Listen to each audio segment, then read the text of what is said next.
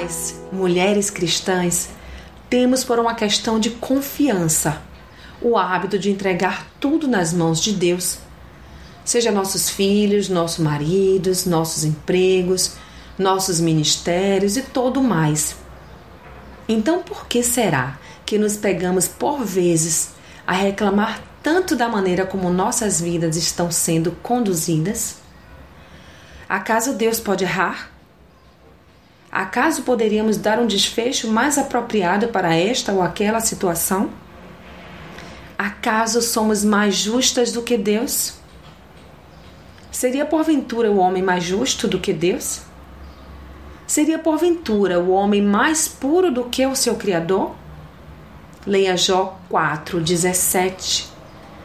Minha querida, quando você entrega uma situação a Deus e depois reclama do desfecho, não é da conclusão que está reclamando, mas do direcionamento do próprio Deus mas ele é a rocha, cuja obra é perfeita, porque todos os seus caminhos justos são.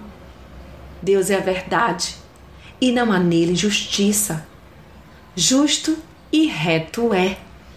Leia Deuteronômios 32, 4. Deus é bom e justo, e não há lugar melhor para viver do que estando permanentemente em Sua presença. Se entregou creia que o que acontecer será o melhor para você.